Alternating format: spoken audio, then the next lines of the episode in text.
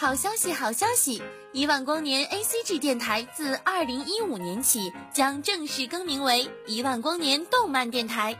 感谢听众朋友们一直以来的支持，我们将继续为大家奉上属于你我的听觉盛宴。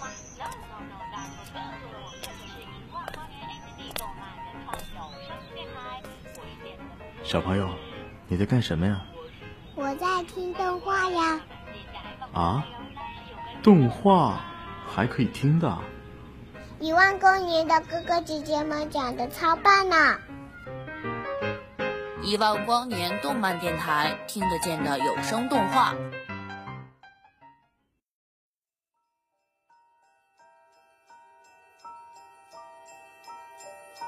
据说绿川是条从山上流淌而下的河，在他的故乡熊本。旅游宣传图上印得郁郁葱葱、翠绿无边，于是忍不住呀了一声：“这里是不是住满了妖怪的山神之森？”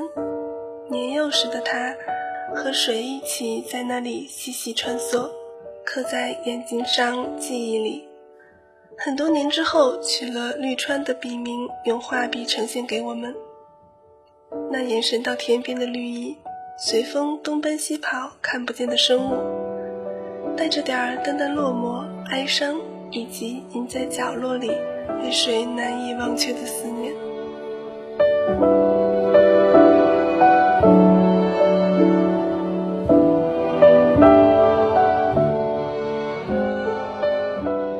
这里是一万光年动漫电台，我是秦寒。这期节目想聊一个漫画家，他叫绿川信。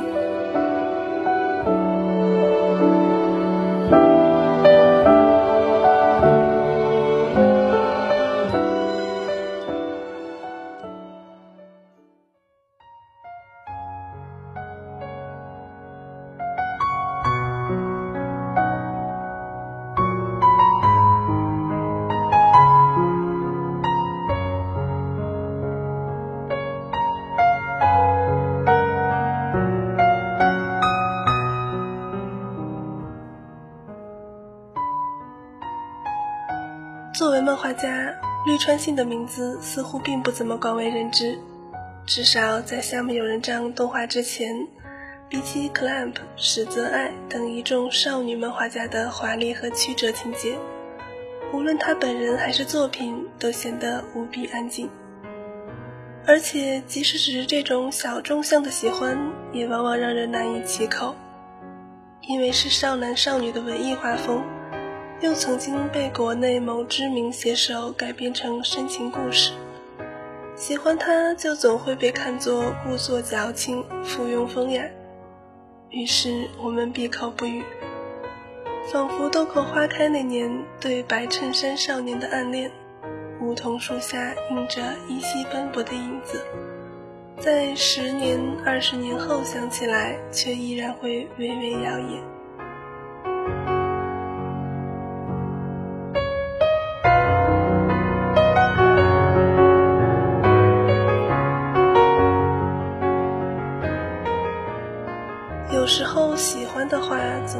不出口，视线随着他兜兜转转，心里明明在意在意的不得了，还要装着一副随便你的无畏模样。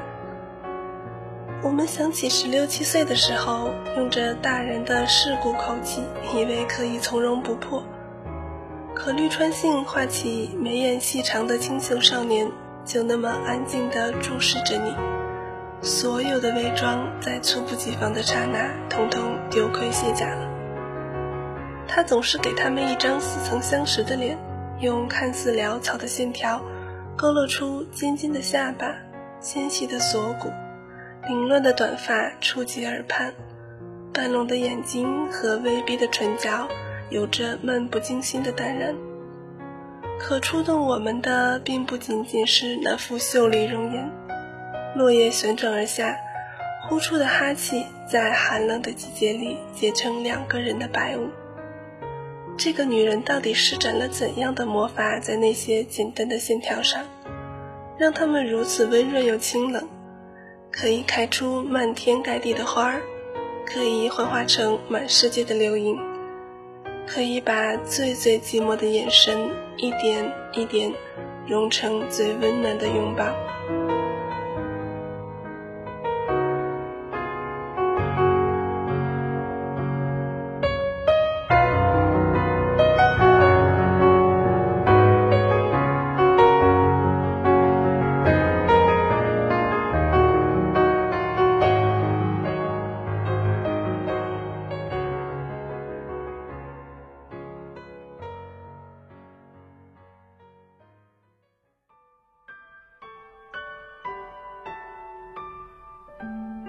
川信的作品不算繁多，而且多数为短篇。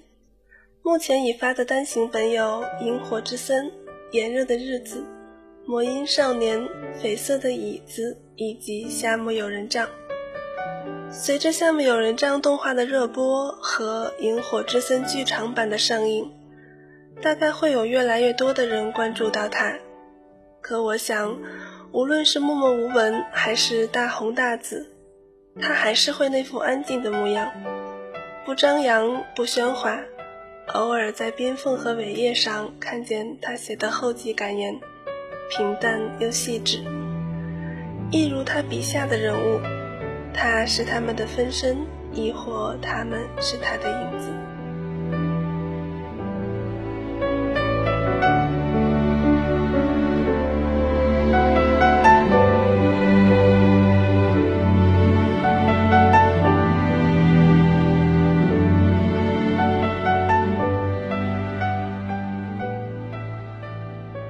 少女漫画，我们看过的实在不多，刻骨铭心也好，生离死别也好，好像轰轰烈烈的要把一生一世都燃尽。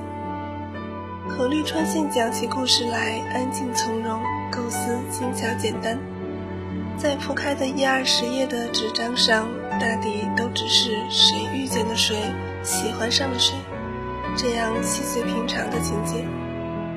比如盘旋而下的落叶里那对傻傻的青梅竹马，裂痕加深里让人揪紧了心疼的兄妹，花的印记里一场暗恋的故事，都单纯到让人一眼看透。你还在寻思着他要设计个怎样的一波三折，他却轻轻的一点即止，连亲密的小动作都吝啬的不肯多附赠。至于结局是不是你所喜欢的 happy ending，他最后画过纸张的，总是透明如空气的淡淡一笑。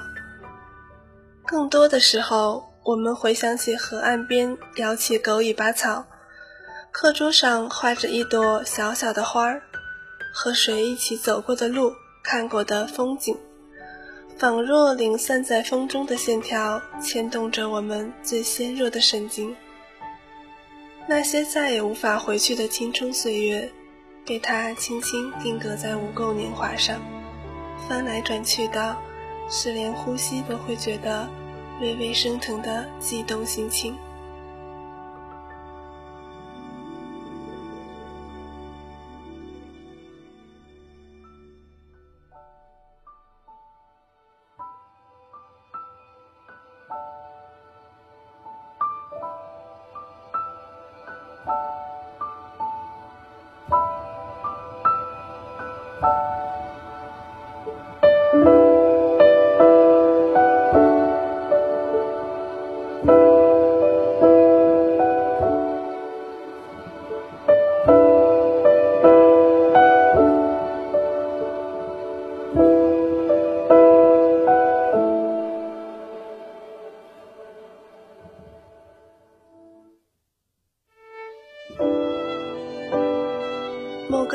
森林里，迷路的小女孩遇见了戴面具的少年，做了绝对不可触碰的约定。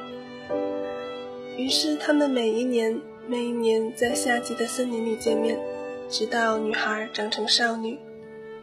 绿川信说，这是抱着想要绘制盛夏祭典与夏日森林的心情而画出来的故事。我听见身体里划过荷塘边悠悠的弦。我想象着这个女人伏在岸边，勾勒起细细的线条，少年的脸逐渐显现，戴着眼睛大到有些怪异的狐狸面具，唇角是无比落寞又无比温柔的微笑。坐在神社的台阶上，微微扬起了脸。山茶花在他纤细的脚踝边盛开。他给萤火之森点上了祭典用的灯笼，金鱼摇摆，烟火灿烂，然后无比皎洁的在人群喧嚣的刹那，狠狠戳中所有人的心脏。看少年如何欢欣着笑弯了眼，敞开了怀抱。留下我们在下一瞬间的大块空白里窒息清喘。不得不说，是萤火之森成就了绿川信，或者因为绿川信而使萤火之森得以永远的升华。它成为每一个少女心中无法磨灭的痛。大概因为那像雪，太过晶莹美丽又脆弱的一触即化。那是我们素颜的不染任何纤尘的时代，是我们慌张的不知道该如何应对初次喜欢一个人的隐秘，是生命中独一无二、再不重开的花。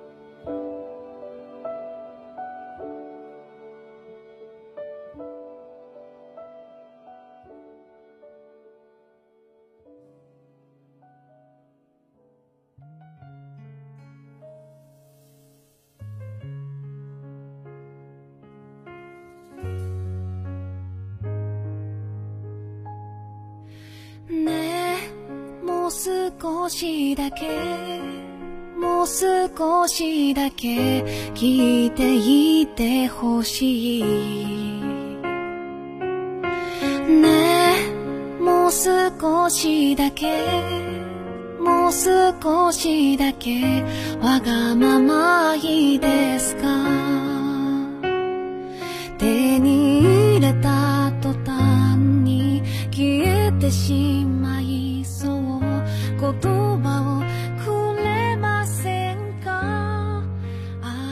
夏目友人帐是目前绿川信唯一的一部长篇连载。其实说是长篇，也不过是由一个个短篇构成的。或许这是绿川擅长的模式吧。虽然简单，却足以在短短的十几页里打动人心。这个少年和妖怪们的故事，也毋庸多做介绍。看市面上多少猫老师卖萌的周边就知道了，连不看动漫的人都会被吸引喜欢。从短篇的校园日常到长篇的奇异妖怪故事，从青春恋爱到吵吵闹闹的冤家友人，题材似乎相差十万八千里，可它依旧是能够温润起我们浮躁内心的那个调调，安静、淡然、温暖。而又有着说不清道不明的哀伤。他还记得故乡河边的森林，荒草径边供奉着小小的石龛，破败的鸟居寂寞地耸向云端。他在幼年跑过时，不知被谁绊倒，又听见谁痴痴地在暗地里窃窃地笑。于是那些牛头鬼面、单眼独目、小狐狸和雪兔。亲近人类或捉弄人类的神灵和妖怪，从不多一分惊艳美貌，亦不少一分凶神恶煞，仿佛从一开始就在那里。他勾勒着他们并不似人类的眉眼，一不小心落一地的，还是那么多嘈杂和落寞。或许他只是比谁都知道，无论少年少女还是大妖小怪，最害怕的。都不过是一个人的寂寞。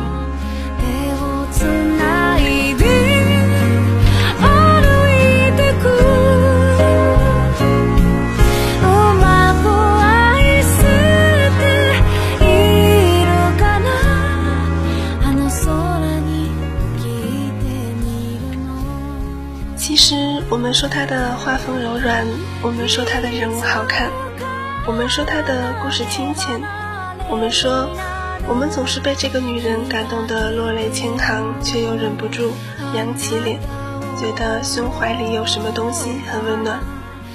他画起吹过森林的风，风里飞翔的鸟，鸟儿展翅的碧玺晴空，在时光荏苒里，始终和那些日子一样清澈无边。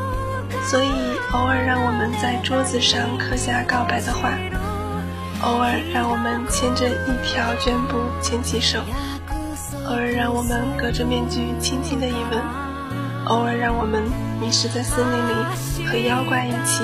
饮酒赏月，肆意喧闹。偶尔，只是偶尔，让我们想起你，想起我们的白衬衣、格子裙，清秀美丽的，绝不比你画笔下来的逊色。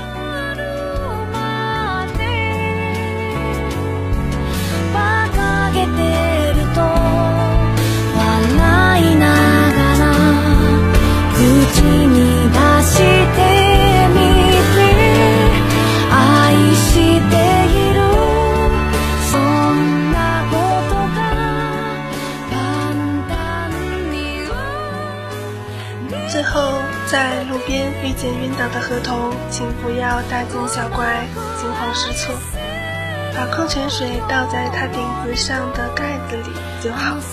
宇川信如此说。